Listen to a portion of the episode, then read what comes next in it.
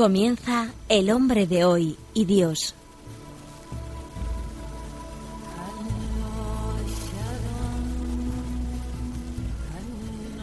Un programa dirigido en Radio María por el Padre Luis Fernando de Prada.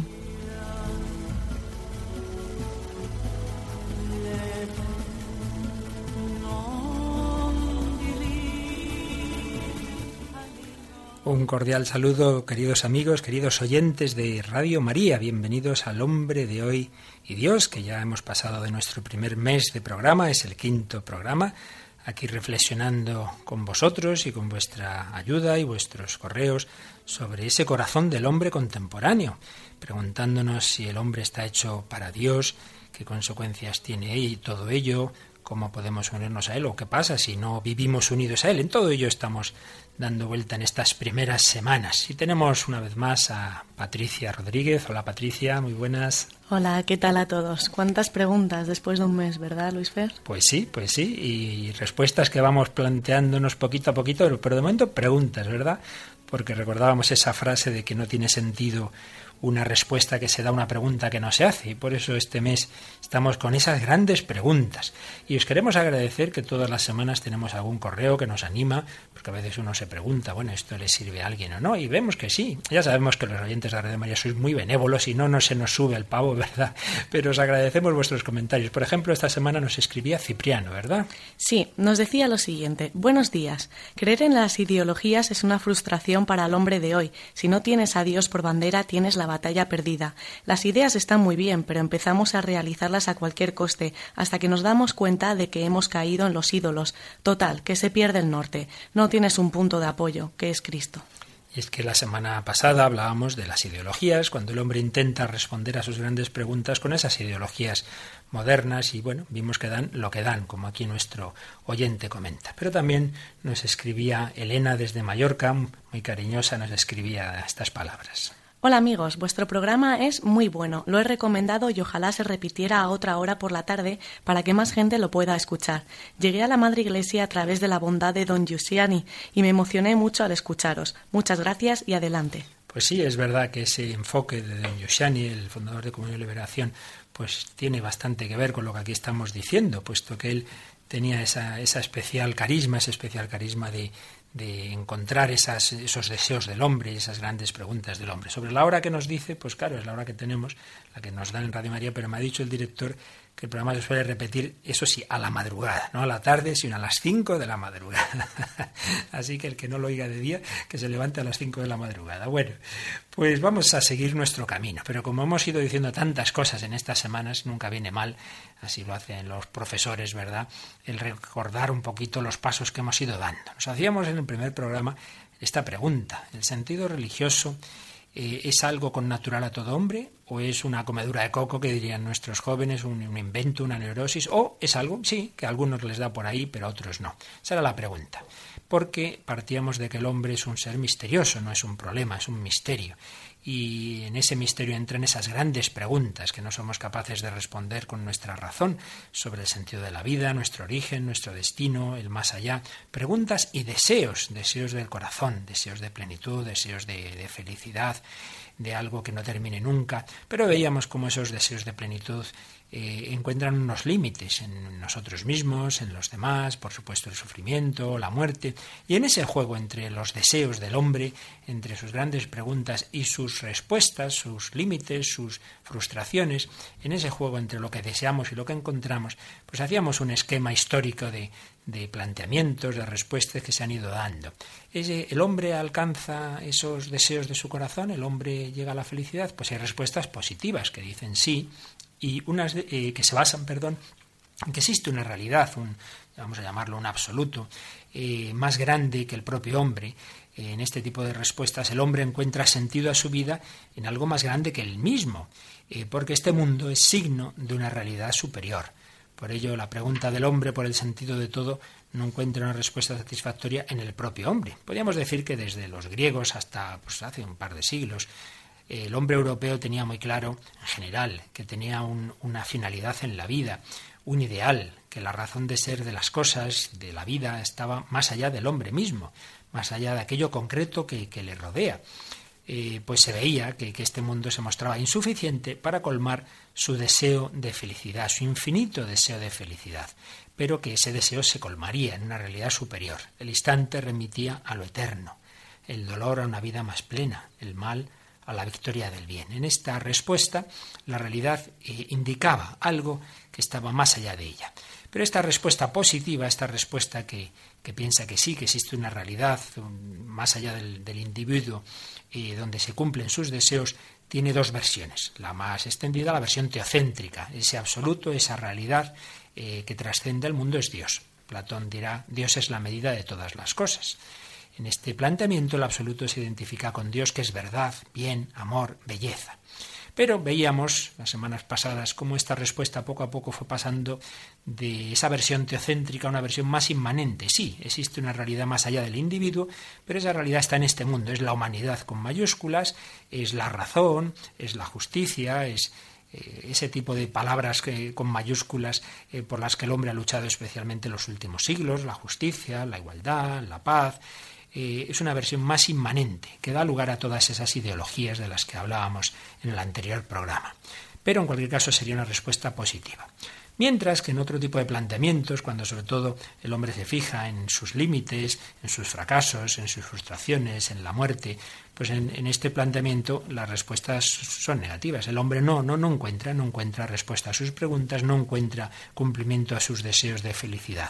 No hay nada más allá del propio hombre. Ya otro griego, Protágoras, decía, el hombre es la medida de todas las cosas. Pero comentábamos cómo, mm, a su vez, este planteamiento negativo se puede tomar con dos actitudes. Una más trágica, más radical, digámoslo así, que es ser coherente con esa negatividad, esos planteamientos de Sartre, sobre todo, el hombre es una pasión inútil, es pasión, no deja de desear, pero esa pasión nunca se cumple, es una pasión inútil. Y esas frases terribles que hemos recordado del filósofo francés Rosset, querer ser feliz es una blasfemia, o aquella otra frase de Bernard Henry Lévy, también francés, la vida es una causa perdida y la felicidad una idea caduca. La vida es una causa perdida y la felicidad una idea caduca. Ese es un planteamiento así más, más radical, digámoslo.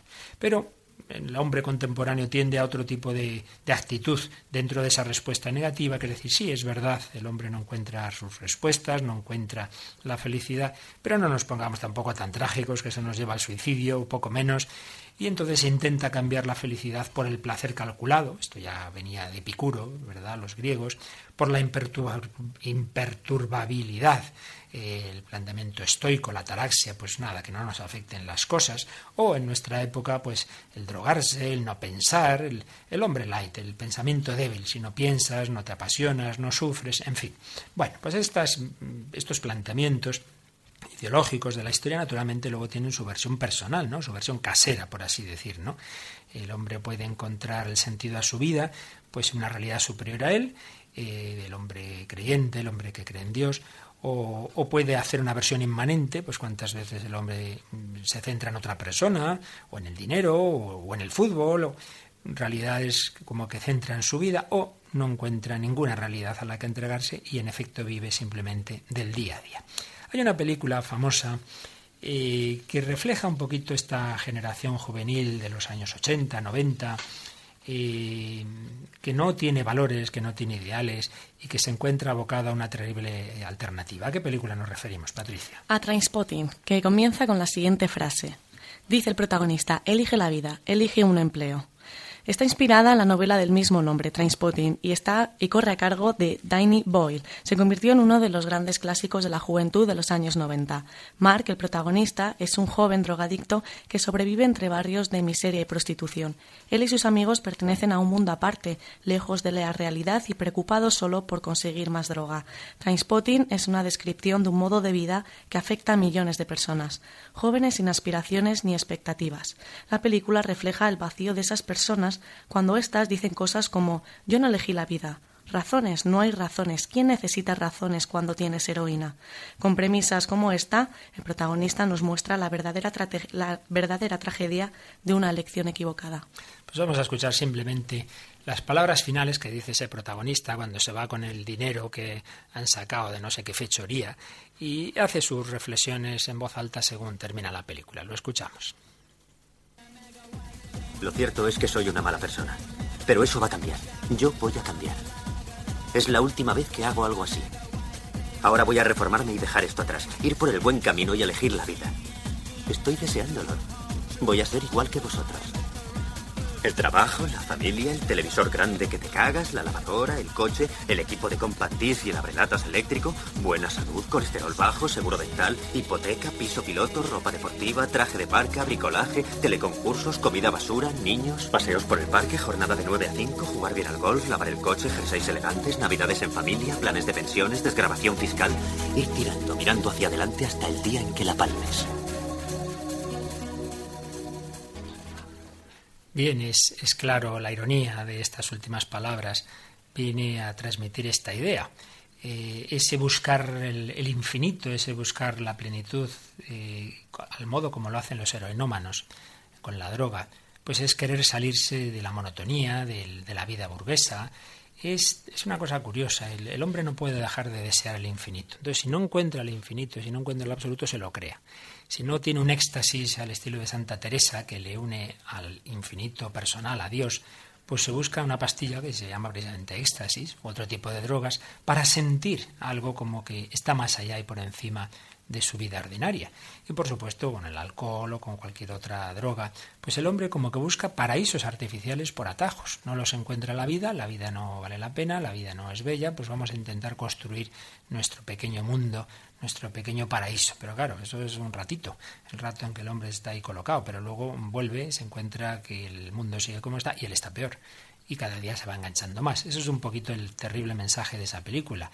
Esa generación intenta encontrar el, infinito, la felicidad en la droga, lo que hacen es irse destruyendo. Pero para, es muy triste que la única alternativa, que es lo que viene a decir el protagonista al final, es, bueno, pues vale, dejo la droga y, y voy a vivir como todo el mundo. Pues nada, la tele, pasarlo bien, vacaciones. Claro, hay en esa alternativa falta la respuesta que nosotros creemos que es la única que da plenitud al hombre, la respuesta de mirar más arriba. No es ni la droga ni simplemente vivir tranquilamente para trabajar, sino es que tu vida está hecho para algo más grande, porque venimos de alguien, no de algo, de alguien más grande. Y esa es la respuesta del sentido religioso. Hemos ido estas semanas queriendo contextualizar esta respuesta, porque no queremos que nadie se sienta digamos, fuera de estos planteamientos. Pues las preguntas las tenemos todos y hay distintas respuestas, las hemos ido apuntando y seguiremos haciéndolo en los próximos programas. Pero vamos a ir ya poco a poco acercándonos a la respuesta mm, que da el sentido religioso, sin excluir todos los puntos de verdad y de eh, de experiencia que puede haber verdadera en, tantas, en tantos planteamientos de la vida, porque bueno, Dios se nos puede comunicar de muchas formas. Pero ciertamente eh, vamos, creemos que la plenitud de la respuesta y del deseo del corazón humano está en el encuentro con aquel del que procede. Resumiendo, podríamos decir que hay como tres posibles eh, planteamientos ante ese deseo de infinito que tiene el hombre. Uno es, pues no, hay, no hay respuesta. El mundo está sin explicación, el hombre está solo en el mundo, pues es verdad, ha salido un ser extraño, porque si solo hay materia y todo procede por azar de la materia y se disolverá en ella, ¿y cómo es que ha salido este hombre que se hace estas preguntas? Claro, esa respuesta no aparece en este planteamiento. En cualquier caso, el hombre se hace el centro de la realidad, es lo que llaman el hombre desvinculado. No tiene vínculos fuertes, no tiene religación con ningún otro ser. Él está aquí en el mundo y punto. Primer planteamiento. Segundo, eh, aunque se tenga ese planteamiento de, excluir a Dios, pero como veíamos en programas anteriores, al final el hombre acaba haciendo absolutos de realidades inmanentes, acaba vinculándose a otras realidades. Y por eso vienen esas religiones en sentido metafórico, las religiones civiles, las religiones políticas, formas esotéricas de la religión, o religiones light, por ejemplo el deporte. A mí me hace gracia te darás cuenta, Patricia, cuántas veces se usan expresiones religiosas para el fútbol. Por ejemplo, tal futbolista está en estado de gracia. ¿No te has fijado tú en esas cosas? ¿no? O por ejemplo, cuando baja un equipo a una segunda, a la segunda división, muchas veces se dice se van al infierno. ¿No te has fijado tú en eso? Se usan muchas veces las expresiones religiosas para, para el tema del, del, deporte, ¿no? Para el tema del fútbol. Lo han subido a la gloria. En fin, hay un montón de expresiones y es que el hombre al final, como es religioso, acaba haciendo religión de cualquier realidad. Y tercera eh, posibilidad, que es la que digo, ya vamos a ir acercándonos a ella, pues ni estar el hombre desvinculado sin ninguna realidad con la que se vincula, ni hacer absolutos e ídolos de realidades de este mundo, sino vincularse con aquel absoluto del que procede. El cómo es el que nos dan las religiones, de lo que iremos hablando. Pero antes de ya de, ir directamente a las religiones, vamos a aprovechar de, unas, de unos términos que quizá nos vengan bien. Acercándonos antes de llegar a religión, vamos a hablar de trascendencia y de espiritualidad. Y lo vamos a hacer con la ayuda de Jesús Poveda. Jesús Poveda es un médico psiquiatra conocido por su lucha pro vida, es un valiente, la verdad. Y con Silvia Laforet, cuyo hermano, por cierto, sacerdote, estudió conmigo hace años y murió muy joven de leucemia, porque cuando Juan Pablo II tuvo el atentado el 13 de mayo, él ofreció su vida. Él ofreció su vida y al poco tiempo, a los meses o al año, le detectan una leucemia, eh, le adelantaron la ordenación sacerdotal para que antes de morir fuera sacerdote, pudo unos meses celebrar la misa y murió. Le recuerdo, era compañero mío de estudios, Eduardo. Pues bien, su hermana Silvia, que cuando le conté todo esto se emocionó de saber que yo había estado con su hermano. Su hermana Silvia ayudó al doctor Jesús Poveda a escribir un libro, El buen adiós, cómo mirar serenamente hacia el final de la vida, sobre ese acompañar o prepararse uno mismo a su propia muerte. Pues bien, en este libro mm, hacen esta distinción entre tres palabras. Trascendencia. ¿Cómo explican Poveda y Silvia Laforet la trascendencia, Pati? Pues dicen, cuando trascendemos, cuando salimos de nosotros mismos a través de nuestros sentidos y a través de nuestras singulares características de seres humanos. Al reírnos con otro, al llorar con otros, al pensarle o al sentirle, estamos trascendiéndonos a nosotros mismos, pues estamos llegando más allá de nuestra piel, de nuestro yo. Trascender es un término amplio que se puede ir desde el aquí y ahora hasta compartir con el todo por los siglos de los siglos. Es decir, este primer paso sería superar ese planteamiento que antes os decía del hombre centro del mundo, el hombre desvinculado, como si él fuera lo único que existe, que por desgracia tantas veces se da, ¿no? Pues uno se piensa que como el niño pequeño es el centro del mundo. No, hay que salir de uno mismo, trascender, trascender. Puede ser una trascendencia horizontal, pues eso, como nos dicen aquí estos autores, reírnos con otro, llorar con otros, estamos más allá de nuestro yo, ya es un primer paso. Pero dar un segundo paso uniendo trascendencia y espiritualidad. Sobre estos conceptos dicen, hay un momento en el que se dan la mano, ya que gracias a que trascendemos constatamos que somos más que seres exclusivamente materiales, más que objetos. Somos sujetos con un sentido de lo objetivo desde lo subjetivo y con capacidad de aceptar que, como decía Ortega y Gasset, no sabemos lo que pasa y eso es lo que nos pasa, pues lo que nos pasa nos trasciende. La espiritualidad es común a todos los seres humanos y es común a todas las comunidades en sus distintas expresiones es el arte sino impregnar la materia con el espíritu? ¿Qué es algo bello en la naturaleza sino una manifestación de amor del Creador? Pues en efecto, este segundo paso, ya no solo salir de uno mismo y eh, dirigirse a los demás, sino esa experiencia que, que, tenemos todos los hombres de que no nos basta con lo material, de que necesitamos algo más, que somos seres subjetivos, que podemos tener todo lo material y estar inquietos, como decía Ortega en esa famosa frase. Hay un gran autor muy conocido por una obra que es de las que más se ha publicado en los últimos años, que es eh, Superi, autor del famoso Principito. Y venía también a expresar esa misma idea de que el hombre necesita algo más que lo material con estas palabras. En nuestra época el hombre se muere de sed, y no hay más que un problema en el mundo, dar a los hombres un sentido espiritual, una inquietud espiritual. No se puede vivir de frigoríficos, de balances, de política. No se puede. No se puede vivir sin poesía, sin color, sin amor. Realmente todos los hombres tenemos ese deseo de, espiritualidad y a veces uno puede negarlo, pero estar en búsqueda y, de hecho, pues en muchas canciones modernas aparece el, tema religioso, del, del, que ahora enseguida hablamos. Pero vamos a escuchar una canción que nos habla de estos temas. Eh, hablamos de la, de la canción Losing My Religion, de REM. REM son las siglas utilizadas por los expertos para denominar la fase del sueño humano, pero mucha gente las conoce, sin embargo, por este grupo americano que nació en 1980. El disco Out of Time, fuera de tiempo, editado en 1991, copa los primeros puestos de las listas de ventas gracias al single Losing My Religion, Perdiendo mi religión, que se convierte en éxito mundial. La canción reconoce una presencia que le acompaña, pero que no sabe explicar exactamente qué es.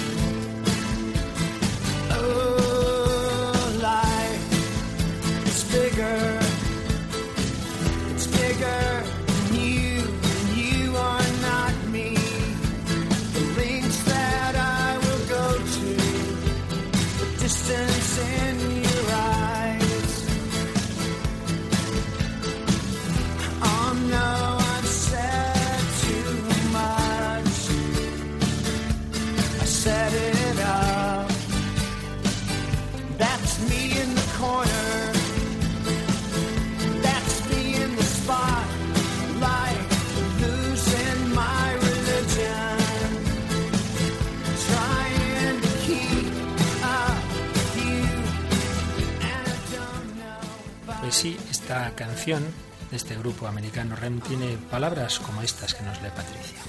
La canción comienza diciendo, la vida es más grande, es más grande que tú, pero tú no eres yo. Las extensiones que recorreré, la distancia en tus ojos. Oh no, he dicho mucho. En efecto, eh, la vida es más grande, es más grande que tú.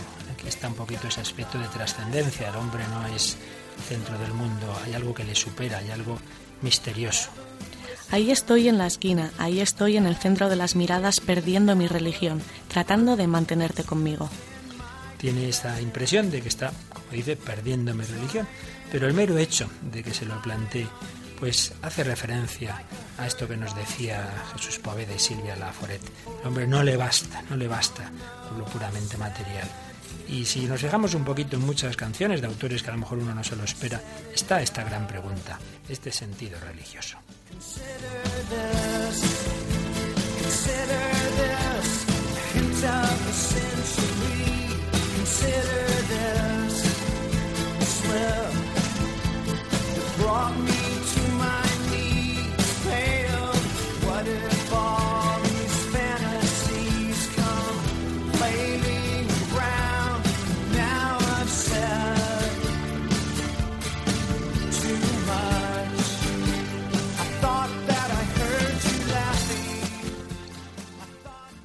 bueno, losing my religion, o en vez de perdiéndola, encontrándola, porque después de habernos hablado de los términos trascendencia y espiritualidad, el doctor Poveda y Silvia Lafore nos hablan de religión y lo expresan de esta manera.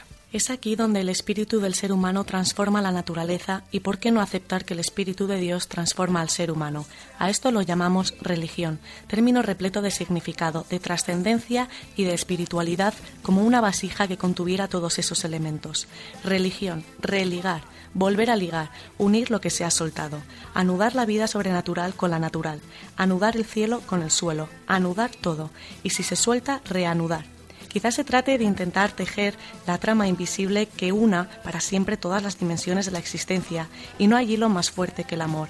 En realidad una oración no es más ni menos que una frase con sentido, y oramos cuando pronunciamos esas frases con sentido, con fe y con pasión.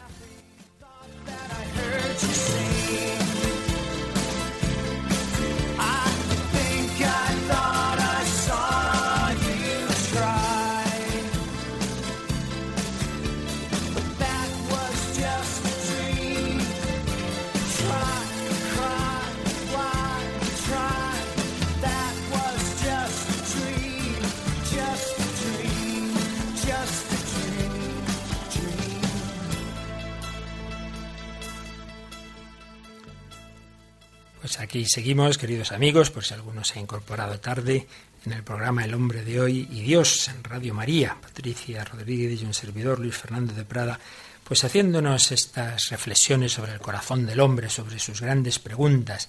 El hombre es constitutivamente religioso, el hombre busca a Dios, hablando de trascendencia, de espiritualidad, de religión. Poveda también, sobre este sentido religioso, lo aplica a la mirada al más allá y nos dice palabras como estas. Vivir la muerte con sentido religioso es darse cuenta de que nuestros nombres están escritos en el cielo, creer en ello y querer llegar allí.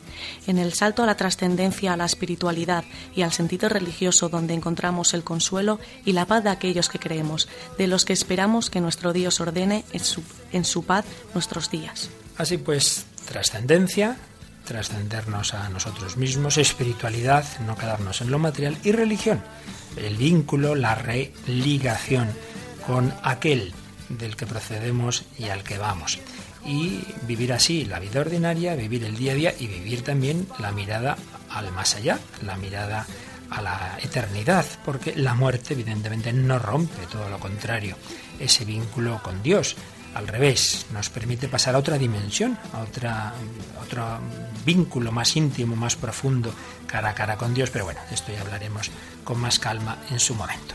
Pero no podemos dejar de hacer referencia a que todo este sentido religioso, eh, que aquí vamos a ir poco a poco profundizando, lo vivimos en una cultura, estamos hablando del hombre de hoy, en una cultura que lleva siglos eh, haciendo, digamos, planteando la sospecha sobre el sentido religioso eh, pensando que son imaginaciones del hombre y dando una respuesta negativa a esa primera pregunta que nos hacíamos de si el sentido religioso es con natural y hay una corriente que ha ido creciendo, por desgracia, con los siglos, que dice que no solo no es con natural, sino que realmente es algo incluso patológico. Hay un famoso psicólogo y psiquiatra Sigmund Freud, que quizá es de los que tenía la postura más radical en este sentido, con frases como esta que nos lee Patricia. Las ideas religiosas son ilusiones, realizaciones de los deseos más antiguos, intensos y apremiantes de la humanidad. Por tanto, serían ilusiones, igual que uno, eh, pues eso, cree en los Reyes Magos, ¿verdad?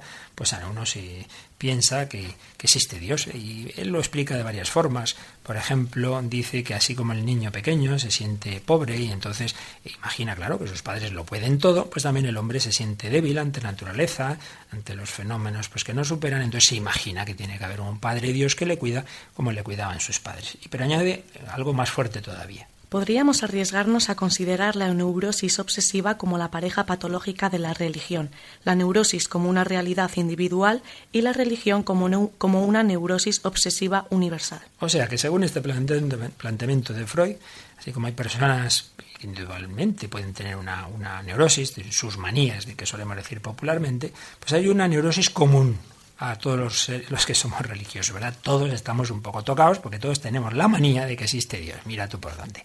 Pues esta idea de Freud se ha extendido mucho. Estoy seguro, Patricia, que tú en tus años universitarios y con amigos, pues ha salido más o menos popularizada esta idea, ¿verdad? De que eso son cosas que tú te, te creas en la cabeza, ¿no te parece? Constantemente. Constantemente, madre mía. Pues sí, es tremendo como un pensador puede decir cosas que en su momento apenas las piensa nadie y luego con el tiempo se van extendiendo culturalmente y son ya como un ambiente cultural. ¿no? Lo que mucha gente no sabe tanto es que si Freud tenía este planteamiento de sospecha frente a la religión, muchos de sus discípulos le fueron dando la vuelta. De hecho, quizá el principal discípulo de Freud, creo que era su discípulo predilecto, aunque acabaron peleándose, porque con Freud al final se pelea todo el mundo, era Carl Jung. Y Carl Jung eh, le dio la vuelta a su maestro en este tema de la religión. Tiene un párrafo famoso que, bueno, luego comentamos, pero léenoslo primero, por favor. En todos los pacientes que ya han remontado la mitad de vida, no hay ni uno solo cuyo problema básico no sea el de la actitud religiosa. Sí, todos adolecen, en última instancia, de lo que las religiones vivas han dado en todo tiempo a sus creyentes, y ninguno está realmente curado mientras no recobra su actitud religiosa, lo que naturalmente nada tiene que ver con la confesionalidad o la pertenencia a una iglesia. Jung eh, que no tenía una religión en particular, como parece apuntarse en esta última palabra. De hecho, Bien, es uno de los autores más citados por la nueva era, la New Age, un hombre sincretista y tal, por tanto no, lo citamos aquí como si fuera un santo padre, ¿verdad? Pero sí como, primero porque da mucho que pensar su cómo le dio la vuelta a su maestro. Si Freud decía que todo el que tiene religión pues es neurótico, Jung dice, mire, yo he además Jung viajó, conoció muchas culturas de todo tipo, mucho más que Freud, que apenas se movió, y dice, pues no, no, yo me encuentro en la religión en todos los pueblos como algo natural, y más bien, y es lo que refleja este párrafo que ha leído Patricia, eh, hace esta afirmación, y es que los pacientes que él tenía ya de, digamos, a partir de la mitad de la vida, veía que, le, que adolecían de lo que las religiones han dado en todo tiempo a sus creyentes. Veía que mucha gente que le iba con problemas, en el fondo de su problema es no tener un sentido a la vida, un sentido que normalmente le habían dado las religiones. Por tanto, para Jung es justo al revés. La falta de religión él la ve como un componente, como un motivo eh, de un problema psicológico, de un problema psiquiátrico es realmente darle la vuelta por completo a lo que decía Freud. No solo la religión no es algo patológico, sino que su falta, según la experiencia de Jung, que en fin, no, es que sea precisamente un santo padre, como digo, según su experiencia, era algo que hacía daño psicológicamente. Pero hay otro discípulo en los inicios de, de Freud, que es Víctor Frankl, del que ya hablaremos con más calma en otros programas, si Dios quiere, que es así que le acabo de dar la vuelta por completo a su maestro. Frankel, que tuvo una experiencia, como creo que sabrán nuestros oyentes, muy, muy fuerte, porque también judío, también de Viena, pero a diferencia de Freud, que tenía dinero para huir a Inglaterra, él se quedó en, en, Austria con su familia judía y allí todos fueron detenidos, fueron a los campos de concentración, murió casi toda la familia. Él no, él estuvo, si no recuerdo mal, en dos campos y tiene un testimonio conmovedor, que es un libro que vale la pena leer, El hombre en busca de sentido donde cuenta su experiencia. Pues bien, Frankel, con una grandísima experiencia vital, murió no hace mucho, pues con unos 90 años, si no recuerdo mal. eh, en este aspecto del sentido religioso, pues todavía da una vuelta de tuerca más al que fue su primer maestro. Y nos decía cosas como esta.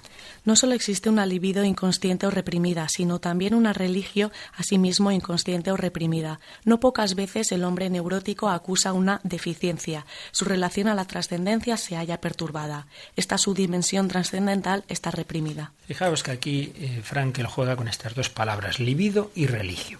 Si Freud decía que el ser humano tiene una, tendencia muy fuerte, la libido, ese deseo de placer, especialmente de placer sexual, y según Freud, y probablemente no le faltaba razón, el reprimir sin más ese deseo es algo malo, es algo que genera neurosis.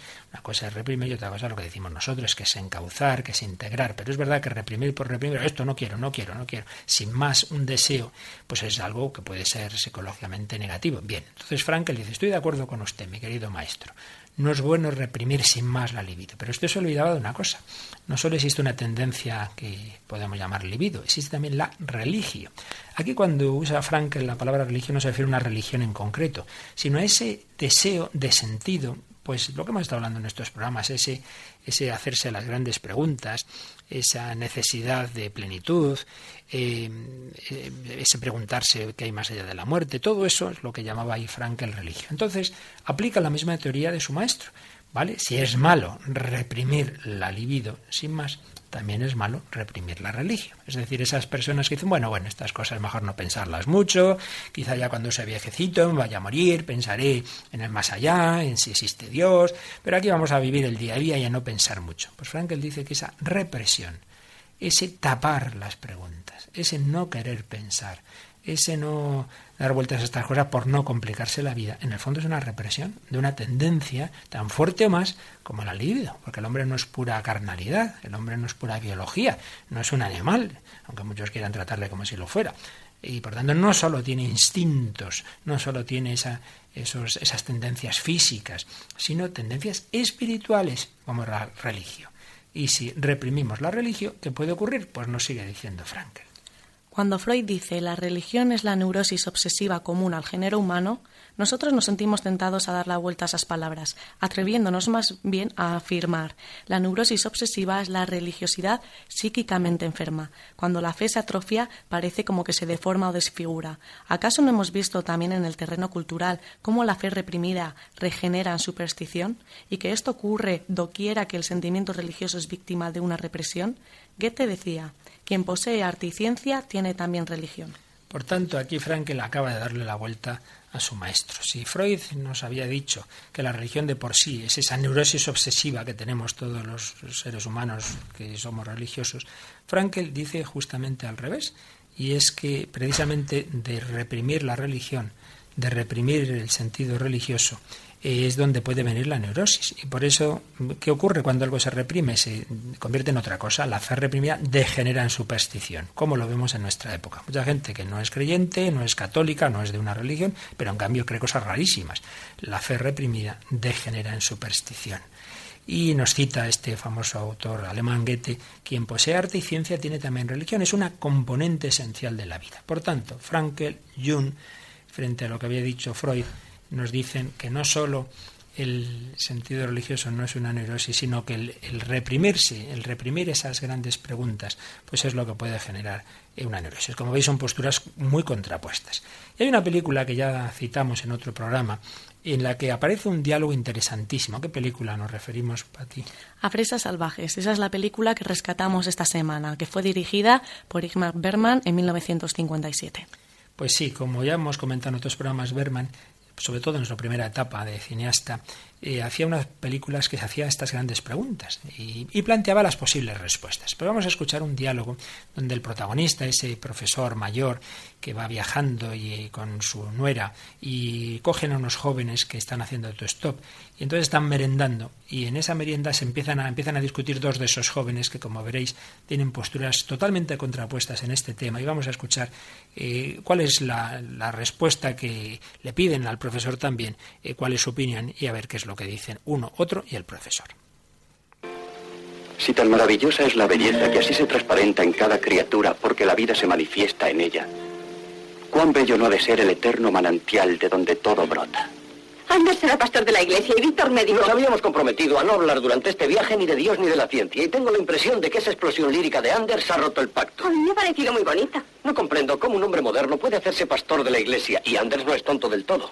Lo que digo es que el racionalismo es algo incomprensible y pedante pseudosabiduría y tú no eres un idiota. Desde mi punto de vista, el hombre moderno... Lo que le pasa al hombre moderno es que... Desde mi punto de vista, el hombre moderno es consciente de su absurdidad y solo cree en su propio existir y en su muerte biológica. Lo demás son memeces. Lo que le pasa al hombre moderno es que no existe más que dentro de tu fantasía, porque el hombre tiene un miedo espantoso a la muerte y no se resigna a su absurdidad. Como quieras. Venga religión para el pueblo, como se da morfina cuando duelen los miembros. Qué bien habláis. Siempre me parece que el último es el que tiene razón. Cuando tú eras niño creías en los Reyes Magos y ahora crees en Dios. Tú has padecido siempre una falta de imaginación de pronóstico grave. ¿Qué opina usted sobre esto? Sí, diga, profesor.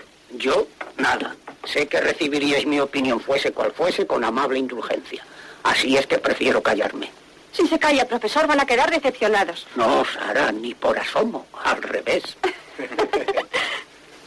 ¿Dónde está el amigo que busco por doquiera?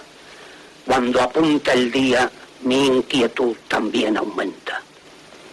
Cuando el día muere, cuando el día muere, Cuando el día muere, lo busco todavía. Aunque el corazón me abrasa, yo voy siguiendo sus huellas. Profesor, usted es religioso, ¿verdad?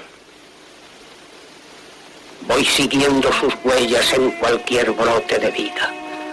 El aroma de la flor, la esbeltez de la espiga.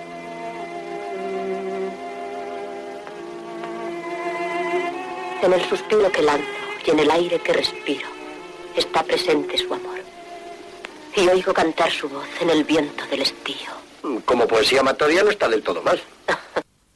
La verdad es que no está nada mal, no solo como poesía amatoria, sino como escena, que es lo que tiene el cine, que en un par de minutos nos mete todo un gran debate cultural, ¿no? Pues por un lado esa postura eh, que sin duda Patricia es de muchos de tus compañeros, ¿verdad? Eh, la religión como un, una imaginación como si fueran los Reyes Magos y lo único que importa es la ciencia, ¿verdad? Sí, esta discusión en términos menos intelectuales siempre sale. Sí, sí. Sí, desde bien jovencito es algo que siempre se está discutiendo por contraposición de opiniones. Así es. Y aparecen las dos posturas extremas, uno que dice, va, estos son imaginaciones, y, y, otro, en cambio, que, que, le acusa de que tú lo que te falta no tienes imaginación y, te quedas en lo más inmediato. Entonces, lo bonito, parece, de la escena es que, aparte de las, esas dos posturas, el profesor no responde dando su opinión, sino que responde con una poesía. Se ve que es una poesía popular sueca. ¿Y qué transmite la poesía? Pues que en toda la naturaleza, en la belleza, en la amistad, hay como un reflejo de algo más. Claro, por eso el, el, el, que habla desde la perspectiva atea dice, usted es religioso, ¿verdad? Claro, si vierais la escena veréis que el profesor pone una cara de decir, yo no quiero responder, tú sabrás lo que yo soy. Simplemente él responde con la poesía. Claro, la poesía nos transmite que el hombre de por sí, aunque diga que es ateo, siempre está intuyendo que hay una realidad más grande que lo que ve con sus propios sentidos. Y en el fondo es esa idea de Frankel, que el ser humano tiene un inconsciente espiritual y religioso, que puede reprimirlo y que el reprimirlo pues puede generar problemas incluso psicológicos, porque de por sí toda la realidad apunta a algo más grande. Y bueno, por ello eh, tantas veces nos hemos encontrado en la historia y, tendré, y hay testimonios actuales también de personas que no veían esa realidad más allá y que sin embargo antes o después se encuentran con ella. Recuerdo una psiquiatra con la que alguna vez tenemos contado en algún programa en Radio María y que me contaba que en una ocasión estaba en eh, haciendo guardias en un, hospital en una ciudad de costa y apareció un, un, hombre de unos 30 años o así que quería ver a un psiquiatra. Entonces la pasaron a ella y ¿qué le pasa? No, pues nada, que yo estaba en, en la playa y esta tarde, ahí tomando un poquito nada el aire, el sol, y yo soy ateo, yo no creo que el mundo tenga sentido, pero de pronto he tenido una experiencia como si sintiera que hay detrás del, del, sol y de todo hay alguien, como si hay un amor, como que todo tuviera sentido, y me ha asustado porque, porque yo no creo esas cosas, entonces a veces que estoy teniendo alucinaciones, tal. Bueno, esta psiquiatra lo analizó un poco y dice, mire, usted no le pasa nada psiquiátrico, si ha tenido una experiencia espiritual, yo ahí como médica no voy a decirle nada. ¿Qué le pasaba a este hombre? Pues que su ideología decía no hay sentido, no hay, no hay razón, no hay Dios, pero su, la experiencia que había tenido en su corazón es que había algo más que esos planteamientos puramente materialistas. Y ahí estaba en esa lucha interior que él no sabía cómo interpretar. Por ello, ese sentido religioso eh, por más eh, que las ideologías contemporáneas lo hayan sometido a sospecha y hayan querido ver en él, pues eso, hasta una neurosis, pues hay que decir que es algo universal, que la religión está presente en toda cultura, el asombro ante la naturaleza, ante la belleza, ante la vida. Pues cuántas veces el hombre ante, al ver nacer a un hijo, pues se da cuenta que eso no es fruto de su, de su técnica, que eso es un milagro, que es un milagro, por mucho que ahora la técnica quiera imitar toda esa generación, pero claro, se parte de esa realidad natural pues siempre ha brotado del ser humano el agradecimiento, las fiestas ante el milagro de la vida. También eh, al verse el hombre superado por la naturaleza, también ante el dolor. Pero no solo, ¿eh? porque hay a veces también ideas que dicen, ah, la religión ha brotado del miedo. Mire usted, mucho antes que del miedo, brota del agradecimiento y de festejar la vida, el festejar el amor. Por ejemplo, en prácticamente todas las culturas se intuye también que el matrimonio es algo grande y se le da un sentido religioso. Hay muchos motivos que llevan al hombre a ese deseo religioso. Pero incluso podría uno decir, bueno, sí, pero estamos en una cultura que es una excepción. Nuestra cultura no tiene sentido religioso. Bueno, habría mucho que decir. Pero una de las cosas que podemos decir es que eso es fruto, como decíamos, no de que el, deseo del sentido religioso no esté presente, sino que luego la ideología censura el deseo. Un ateo por los cuatro costados, como era Sartre. Él mismo, en un libro poco conocido, y eh, que escribió, me parece, en un campo de concentración, pues eh, en el prólogo que se ha escrito para ese libro, que es Barioná, Barioná es una, una, joyita, pues se recogen unas palabras de Sartre en que dice cómo él de pequeño en el fondo sí tenía ese sentido religioso. Yo presentía la religión, la esperaba, era el remedio. Si me la hubieran negado, la habría inventado yo mismo. Pero en el Dios al uso que me enseñaron no encontré el que esperaba mi alma. Necesitaba un creador y me daban un gran patrón. Es decir, el sentido religioso lo tenía. Bueno, según parece, no tuve la suerte de que alguien le mostrara el verdadero Dios, el rostro del amor misericordioso. Otros sí lo han tenido. Vamos a escuchar una canción del cantautor Álvaro Fraile, cantada con Migueli, que nos habla de, de ese levantarse y mirar hacia arriba en ese sentido espiritual del que hoy estamos hablando.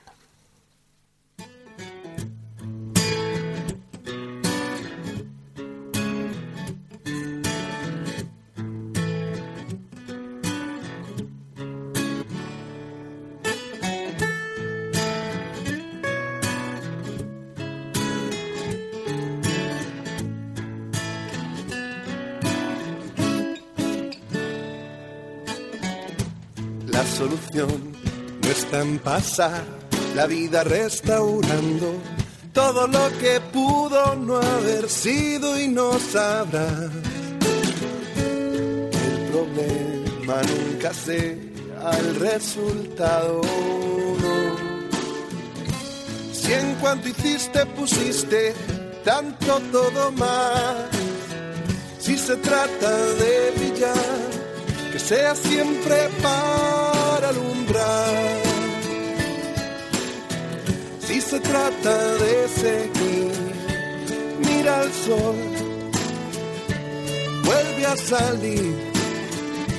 ¿Acaso alguna vez no ha sido así caer para aprender? Aprender a levantarse, levantarse para recuperar la fe en un nuevo amanecer caer para aprender, aprender a levantarse, levantarse para recuperar la fe en un nuevo amanecer.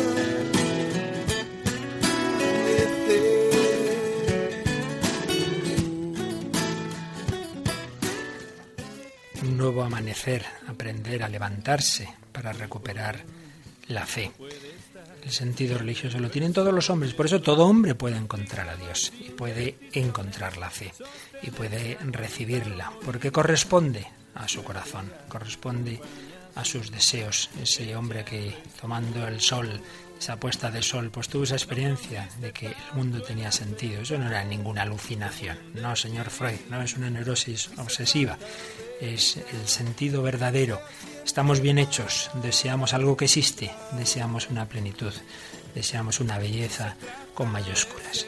Por ello, el sentido religioso corresponde a la realidad, no es Es como si dijéramos, ahí tenemos unos ojos, tenemos un sentido de la vista y en efecto existen colores, no son alucinaciones, y existen realidades bellas. No es una imaginación que me hago, una bella montaña, y me gustaría que existan montañas bellas. No, no, existe, y por eso usted puede ver esa belleza real.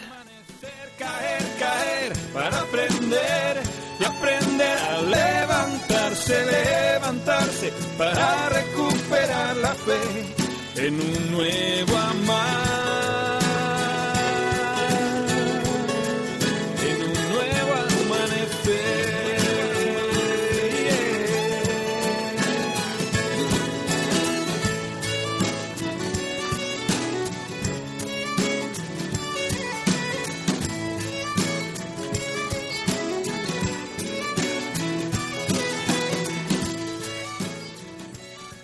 Así pues, nuestro razonamiento es este. El sentido religioso es algo que corresponde a todo hombre, por eso hay religión en toda cultura, aunque a veces se reprima por las ideologías contemporáneas. Y cuando algo es con natural y no encuentra su camino ordinario, como nos decía Frankel, eh, degenera, degeneran religiones sustitutivas, de las que hemos hablado ya varias veces, se hacen religión de la política, el don Manuel Guerra, un gran sabio, todo lo que se puede saber de religiones y sectas, tiene hecha una clasificación de esas religiones sustitutivas. Cuando el hombre no se relaciona con Dios, pues hace religión de, de, de otras realidades. Entonces las clasifica así, religiones políticas y narcisistas. Políticas que ante todo se preocupan por la sociedad, eh, dentro de estas religiones políticas habla de las activistas que invitan al activismo revolucionario o no para cambiar la realidad social y salvar a la sociedad. O pasivas, hay que dejarse salvar por su eficacia benéfica, pues el estilo de cierto ecologismo, cierto pacifismo, etc. Religiones políticas, activistas o pasivas. Y religiones narcisistas, que encierran al hombre en sí mismo, sin preocupación por los demás eh, pueden ser también activistas en cuanto que se esfuerzan en alcanzar el éxito en el ámbito respectivo de cada uno de sus dioses, la salud, el cuerpo, el deporte. Hay gente que toda su, vamos, todos sus esfuerzos, por ejemplo, eso, el deporte o su salud y esto y lo otro, y ahora voy al gimnasio y luego, no digo que eso esté mal, digo hacer de ello un absoluto y frente a esas religiones narcisistas activistas tenían las más pasivas o contemplativas. Sus adeptos procuran la salvación, entre comillas, sin nada costoso a cambio, y que entrarían pues las adicciones, las drogas, el alcoholismo, el hedonismo, los juegos de azar, en fin, tantas y tantas versiones light de estas religiones sustitutivas, pero claro, es lógico, si la religión es con natural al hombre, y el hombre no lo encuentra, pues hace sustitutos. Y otra manifestación de que esto es así, de que la religión es algo con natural, es el retorno de lo sacro en formas esotéricas, supersticiosas, que antes también citábamos, Frank, él decía, si no hay religión, acaba apareciendo la superstición. Bien, pues vamos a terminar eh, un poco tomando esa sugerencia que nos decía el viejo profesor de, de fresas salvajes, como la belleza apunta a una realidad más grande. Y lo vamos a hacer ahora desde la música, desde la música. Hay una película reciente que nos habla de Beethoven, ¿verdad, Patricia? Sí, se titula Coping Beethoven y narra los últimos años de vida del compositor. Fue dirigida por Agnieszka Holland en 2006.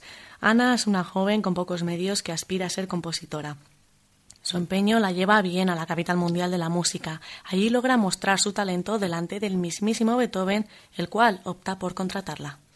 Pues vamos a escuchar un diálogo entre Beethoven y esta copista, esta ayudante suya, donde aparece muy clara esta idea que estamos comentando. ¿Por qué quiere estar cerca de mí? ¿Por qué? ¿Por qué me hace creer que yo también sé componer música? Música. Música.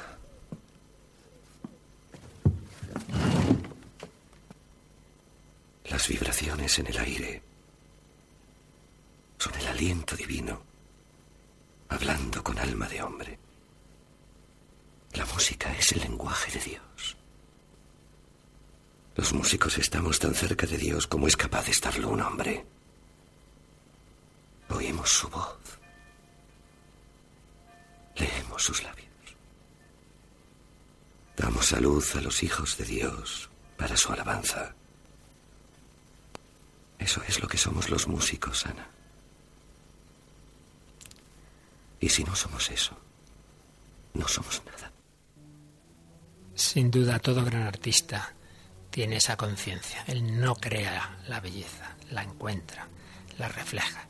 Y sin duda, esa obra magna de Beethoven, cuya música estamos empezando a escuchar, la novena sinfonía, refleja este diálogo, refleja esa idea que hemos oído en este diálogo de esta película. La novena es la última sinfonía completa que compuso Beethoven, una de las obras más trascendentales de toda la historia de la música. Su último movimiento es un final coral sorprendentemente inusual en su época. Como sabemos, una adaptación de la sinfonía es el himno de la Unión Europea.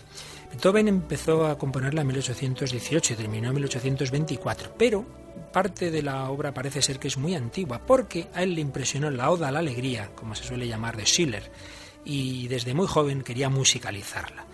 Y esa es la famosa el famoso himno, la Oda a la Alegría, que con letra de Schiller y música de la novena de Beethoven, pues se ha popularizado tanto. Pues mirad, eh, en esa Oda a la Alegría aparecen estas expresiones. Abrazaos millones de seres, que ese beso alcance al mundo entero. Hermanos, sobre la bóveda estrellada tiene que vivir un Padre amoroso. ¿Os prosternáis, millones de seres?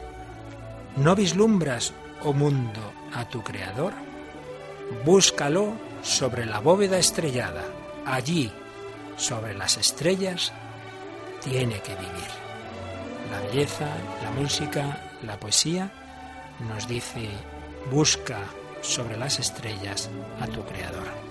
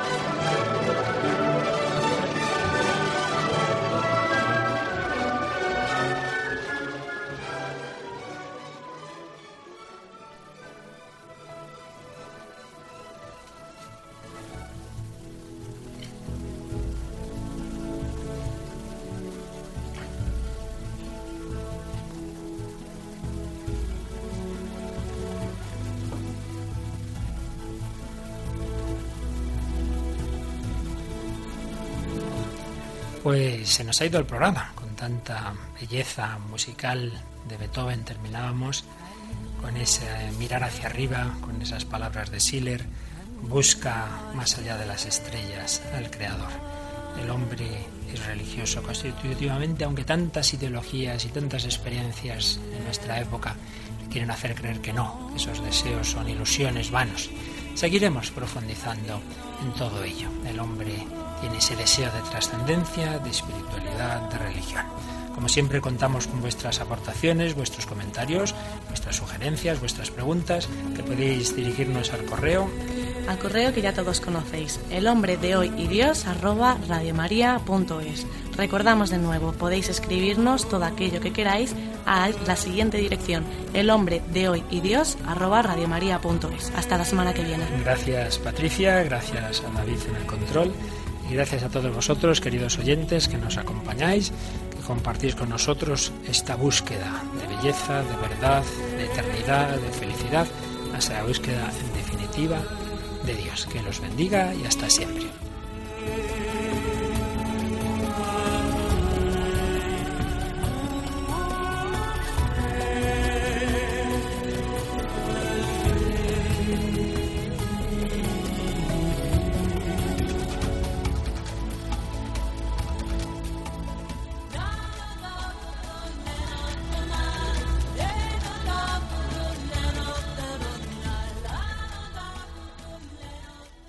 Finaliza así en Radio María, El hombre de hoy y Dios, un programa dirigido por el Padre Luis Fernando de Prada.